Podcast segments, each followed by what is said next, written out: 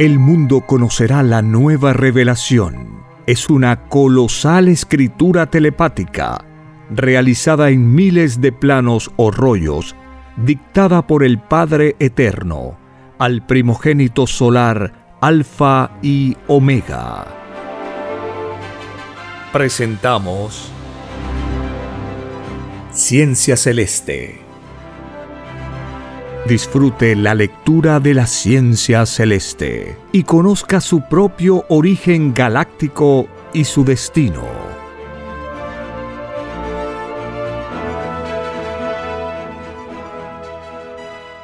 Por la gracia del Divino Padre Eterno. Compartimos la lectura de un divino rollo telepático. Titulado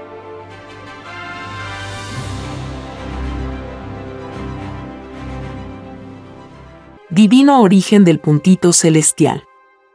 El tiempo y el espacio se miden por puntito divino. Relación entre las acciones humanas y el premio divino. Las divinas balanzas vivientes solares. El número 318 y las virtudes humanas. Sí, hijito. Así es.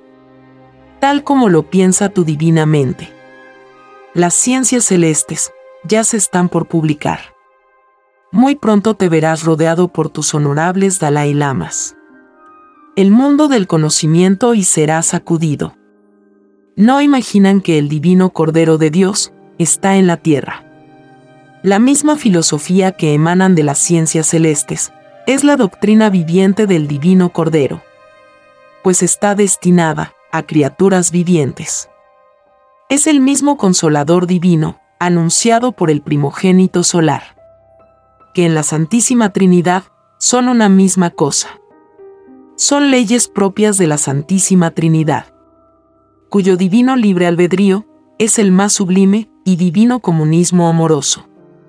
La divina justicia obra por amor común para todos.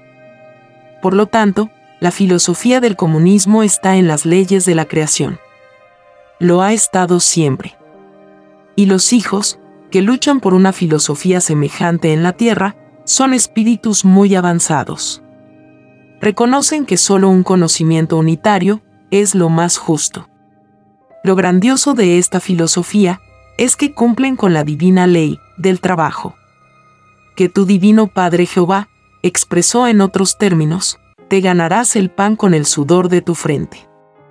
Lo que quise decir fue, te costará mucho ganarte el sustento. Porque tu mundo será invadido por demonios de la ambición, que hacen del progreso de los mundos un maldito negocio. Si la tierra no tuviera a estos demonios, explotadores, ciertamente sería como un paraíso. Más aún, la tierra no habría tenido necesidad de un juicio final. Porque el puntaje divino de la filosofía del trabajo habría sobrepasado al propio destino espiritual, sobre todo al trabajo artesanal. Pero, desde el momento que estos demonios inventaron el maldito dinero, sin consultar a mis sagradas escrituras, él mismo se convirtió en el peor yugo que ha conocido la humanidad. Pues mi rebaño fue dividido en ricos y pobres. En medio de una explotación obligada. Y perpetuando la injusticia llegó el divino momento en que el mundo se sacará este yugo, que solo lágrimas hace brotar a las generaciones del planeta. Y faltan aún las lágrimas más amargas. Cuando millones y millones de criaturas vean que por causa del dinero cambiaron sus propios sentimientos. Se pusieron orgullosos, falsos, interesados y hasta criminales y vean que cada segundo de tiempo de sus propias vidas les ha ido cerrando su entrada al reino de los cielos. Pues ningún puntaje les proporcionó el dinero. Al contrario, por el dinero tendrán que enfrentar el divino juicio. En medio de un llorar y crujir de dientes. Envidiando a los mismos muertos. Y verán que por haber conocido el dinero, no podrán ser resucitados en carne, el año 2001. Pues escrito fue, es más fácil que entre un camello por el ojo de una aguja, que un rico en el reino de los cielos. Viene a continuación un dibujo celeste que puede verse en la portada de este podcast. Sí, hijito.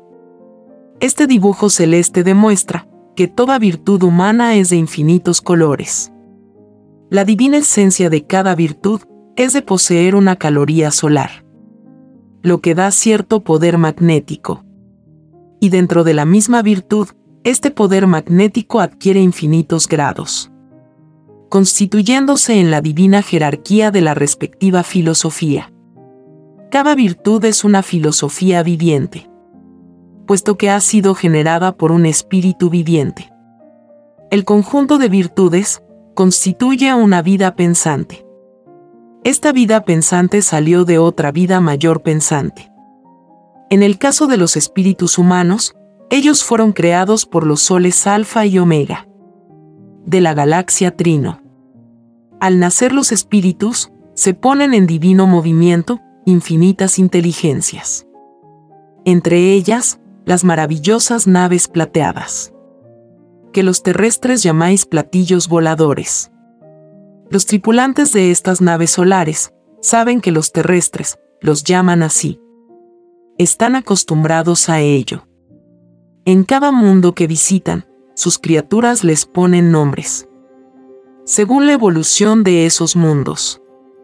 Es así el destino de las criaturas que pertenecen al infinito mismo. El Hijo terrenal también pertenece al infinito solo que está recién empezando. Es aún de carne. Es perecedero. Está recién preparándose para la vida eterna. Y al ir avanzando más y más, toda criatura se va alejando más de toda clase de tinieblas, que no es más que la propia ignorancia de su propia imperfección. La vida en el reino de los cielos es la vida eterna, a donde todo espíritu imperfecto llegará en un instante dado, siempre que no haya violado las leyes de las sagradas escrituras, en su respectivo mundo. Quien viole aunque sea una microscópica parte de la divina ley, ese no entra en el reino de los cielos. Continúa, por toda eternidad, en mundos perecederos, pagando las deudas, que son sus propias obras, hasta que sienta en él la llama del arrepentimiento. Es decir, se vuelva humilde. En el mundo que sea. El puntito celestial es una medida de justicia divina. Corresponde a un segundo de acción del Espíritu encarnado. Y corresponde a un cielo en la eternidad. Es decir, a infinitos mundos que están dentro de un cielo. El premio divino no tiene límite alguno pues la creación misma no la tiene. Todo premio a todo espíritu se denomina divina añadidura, que corresponde a un determinado número de puntitos celestes. Las naves plateadas, en su paso por la Tierra, puesto que van a los colosales mundos, se fijan en sus pantallas de televisión universal, qué criatura brilla más que otra. Pues la que más brilla, ésta posee más conocimiento tiene más experiencia. Aún la experiencia del sufrimiento, que es la más valiosa, pues posee un puntaje muy elevado. Después de la humildad. Y van identificando quién entrará al reino de los cielos. Y ven con infinita pena que en la tierra no hay nadie con el suficiente puntaje. Pues casi todos han escandalizado con sus cuerpos de carne han expuesto a los microscópicos poros vivientes, a la contemplación y malicia del mundo. Y ven cómo las criaturas humanas se comen a sus propios hermanos de carne. Y se explotan unos a otros. Ellos han perdido las esperanzas de llevar algún hijo terrestre al reino de los cielos. Solo escudriñan el futuro. Y renacen sus esperanzas en los niños. Siempre que no sean contagiados, por la filosofía materialista de sus propios padres, de esos padres de vida mundana, que jamás se han preocupado por sobre todas las cosas de las leyes del Creador de la vida, Temen ellos que estos padres ciegos conviertan a sus hijos en guías de ciegos. De sus propios hijos. Las naves plateadas fueron las que guiaron la Tierra por los espacios. Cuando esta era una microscópica chispita eléctrica. Salida de los soles alfa y omega. ¿Qué quiere decir? Principio y fin de una creación. Es decir, una humanidad materializada. Que saliendo de la dimensión divina, penetró en la dimensión material. Su punto de lanzamiento fue el Sol Alfa. Y germinando en el Sol Omega. Lo que significa que las primeras filosofías de la Tierra son filosofías de pruebas, en los que predomina las fuerzas, pero la fuerza es juzgada y es reemplazada por la inteligencia creadora Omega, la que simboliza a la Santísima Madre Solar Omega la única madre del universo, que ha sido conocida por infinitos nombres. No solo en la Tierra, sino que en todo el universo expansivo pensante. Se inicia con ella el reinado de las mujeres en el mundo. Esto no es una preferencia de parte de la divinidad. Esto es una justicia, cuya causa viene de una injusticia propia de la imperfección alfa o periodo de la fuerza. El hombre jamás debió haber usado la fuerza para imponer su voluntad. Tanto el hombre como la mujer son iguales en derechos ante Dios. Nadie es menos en su divina creación. El origen galáctico del rebaño les da derechos por iguales. Solo los demonios siembran el predominio individual. La llamada guerra de los sexos es una filosofía demoníaca y su autor será maldecido por el divino primogénito. Solo Satanás divide. En el dibujo celeste se ven a los soles alfa y omega, iniciando una reencarnación de una virtud. Las divinas reencarnaciones son divinas alianzas. De divinos querubines de todas las virtudes imaginables. En un principio, todas son fuego. Fuego solar son fuego que se materializa en los mismos soles. Ellos se ven como bellísimas gemas, de todos los colores imaginables, pues cada virtud posee un color, con infinitos matices. El divino proceso de una reencarnación jamás ha sido visto por ojos humanos. Y no hay quien no lo haya experimentado. Pues de lo contrario, no estaría en la vida humana. Siendo la reencarnación una misma ley, no existe reencarnación igual a la otra. Pues la individualidad de cada espíritu se inicia en diferente ángulo en la corona del sol.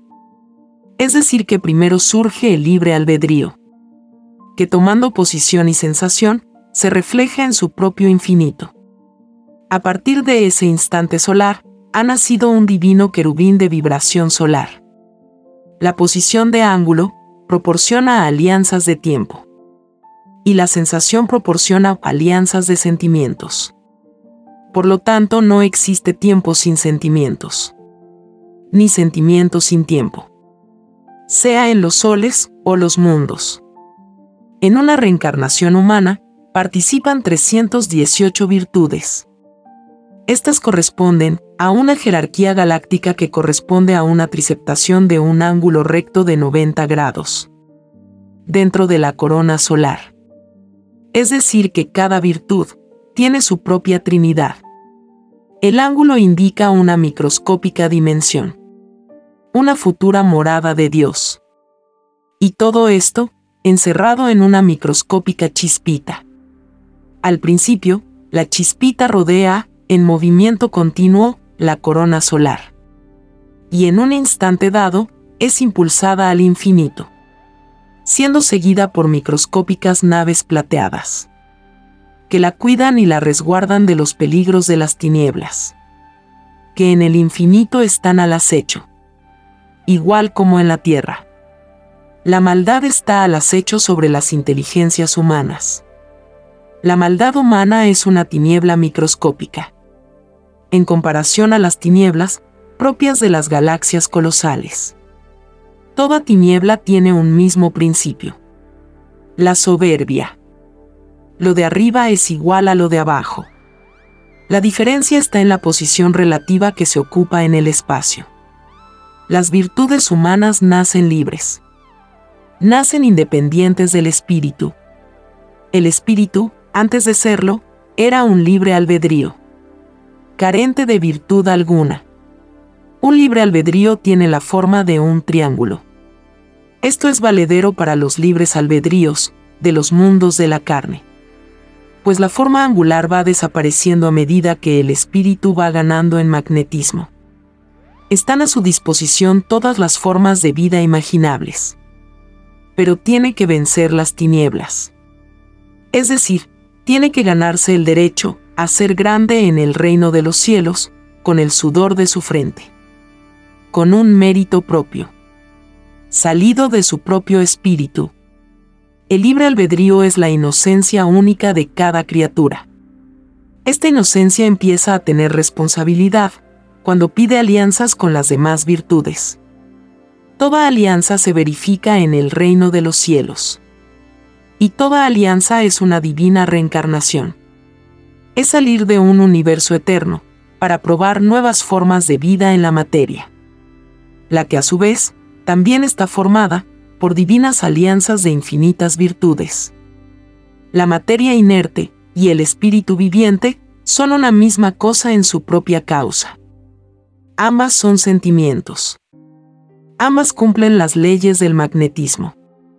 Ambas se atraen. En necesidad mutua. Ambas se reconocen en el reino de los cielos. Donde se controla todo cuanto existe. Y existirá. Allí está el destino de cada individualidad viviente. Allí está la maravilla de las maravillas. La divina televisión solar. La que explica el origen de cuanto existió, existe y existirá. Pues la televisión solar es también expansiva. Como el universo expansivo pensante. Cada idea que surge de cada mente nace en sí misma su propia televisión televisión que posee los mismos colores vivientes de la naturaleza a que pertenece la criatura. Hasta los microbios poseen su televisión. Nadie es menos en mi creación. Todos poseen la divina herencia. La herencia nace de los mismos hijos. Según sus obras. Esta divina ley contiene una enseñanza para aquellos padres ciegos del espíritu que le aseguran todo lo material al Hijo, no dándole la oportunidad espiritual de lograr por sus propios méritos su propio progreso. Estos padres serán maldecidos por sus propios hijos, pues a ellos culparán porque no podrán entrar en el reino de los cielos. El puntaje divino de ganarse el cielo no les da para ello. Segundo tras segundo, de vida regalada es juzgada en las divinas balanzas solares.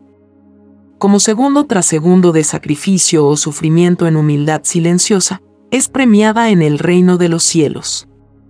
La tierra en su totalidad es juzgada. No olvide la criatura humana, que para el creador de la vida, todo es viviente, moléculas, aguas, rocas, microbios, y hasta el mismo cuerpo que se pudre. Nada es imposible para el Padre Eterno. De aquí surge la divina verdad, de que toda llamada fantasía es una realidad. Lo infinito de mi creación hace que todo exista. Y en grados infinitos, si alguien dice, existe la nada, aún sin comprenderla, esa nada existe en cantidades tal, que ni la misma criatura que lo expresó podrá imaginarlo. Más, la nada, también tiene su filosofía. Y no enseña nada. Nada para llegar a nada.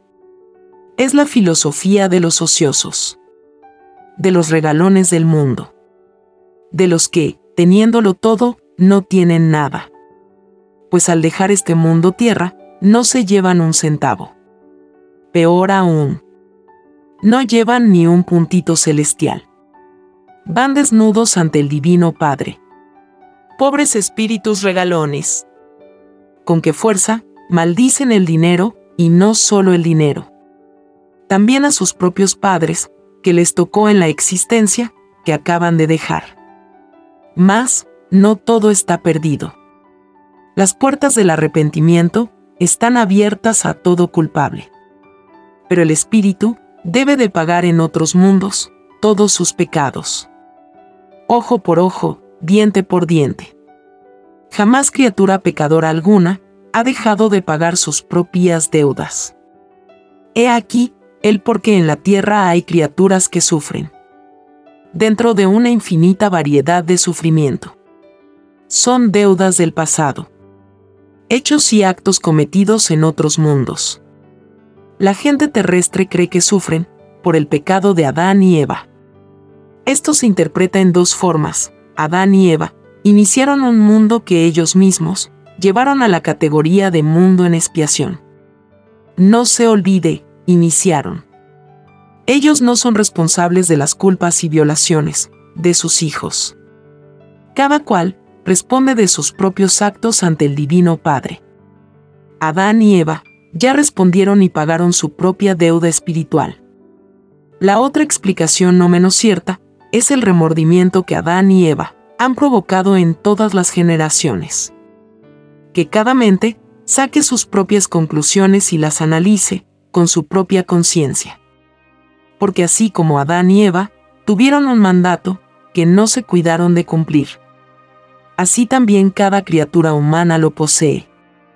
El supremo mandato de todos los siglos dice, adorarás a tu Señor y Creador por sobre todas las cosas, por sobre toda riqueza, por sobre todo placer, por sobre toda filosofía, por sobre ti mismo. Esto no ha sido cumplido por ningún espíritu humano. La raza humana ha vivido el mundo de la ilusión. El demonio del dinero invadió al planeta Tierra. Y la raza humana convivió con la ciencia del bien. Producto del dinero. Producto de la soberbia. Filosofía maldita que no entra en el reino de los cielos. Y junto con ella, a todos los que se complacieron en ella. Así hablarán las generaciones del futuro. El año 2001. Después de la resurrección de toda carne. Solo los niños serán los primeros. De ellos nacerá el milenio de paz. Pues un niño es más limpio de mente. El demonio del dinero aún no lo ha corrompido. No siente aún su influencia está mejor preparado para recibir un mandato de confianza del Divino Padre. Los llamados adultos ya fueron probados en sus filosofías. Además de dejarse tentar por el dinero, la inmensa mayoría se ha olvidado del supremo mandato. Este olvido, que casi todos lo llevan por herencia, le costará a la humanidad terrestre un terrible llorar y crujir de dientes. Pues este olvido le cierra la entrada al reino de los cielos, como se le han cerrado a infinitos espíritus que han probado la vida humana. Se han dejado influenciar por el dinero en la época que les tocó vivir. Toda herencia corruptora no entra en el reino de los cielos. Escrito fue, es más fácil que entre un camello por el ojo de una aguja, que un rico en el reino de los cielos. La corrupción en mis hijos, que viven en los planetas, empieza cuando conocen el dinero.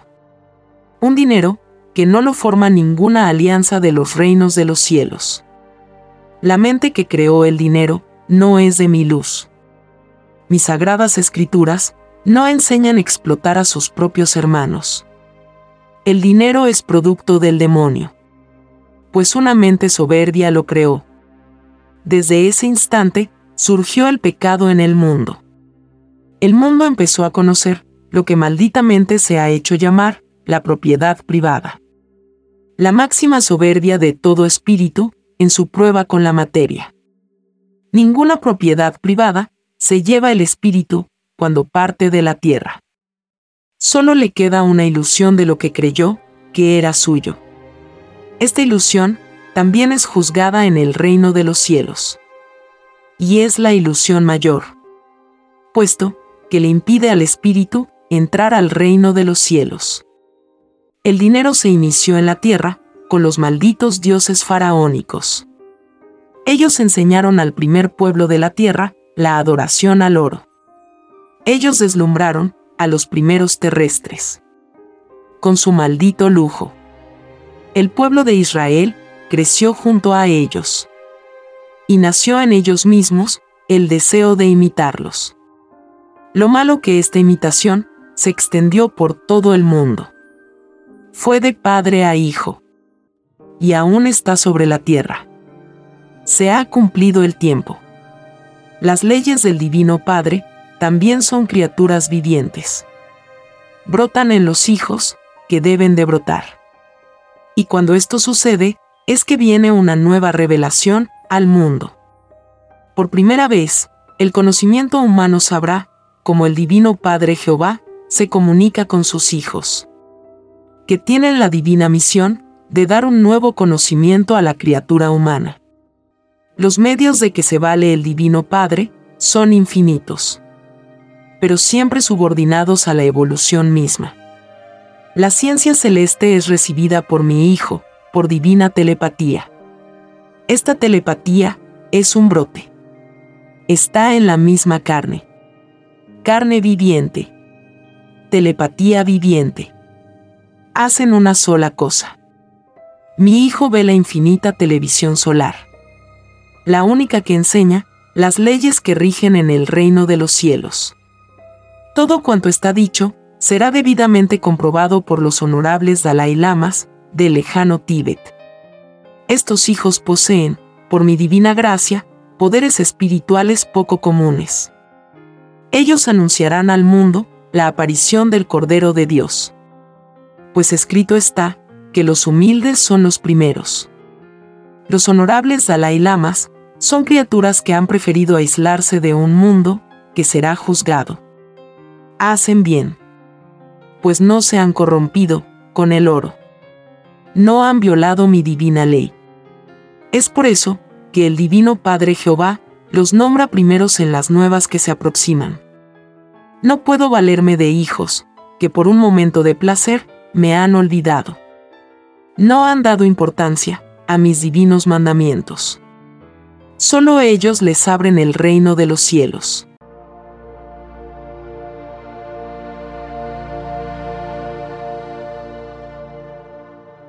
Escrito por el primogénito solar, Alfa y Omega. Hemos completado la lectura de un divino rollo, dictado por escritura telepática, por el Divino Padre Jehová, desde el reino de los cielos y de cualquier punto del infinito universo expansivo pensante. Les estamos muy agradecidos por su atención y si el Divino Creador lo permite, hasta un nuevo episodio.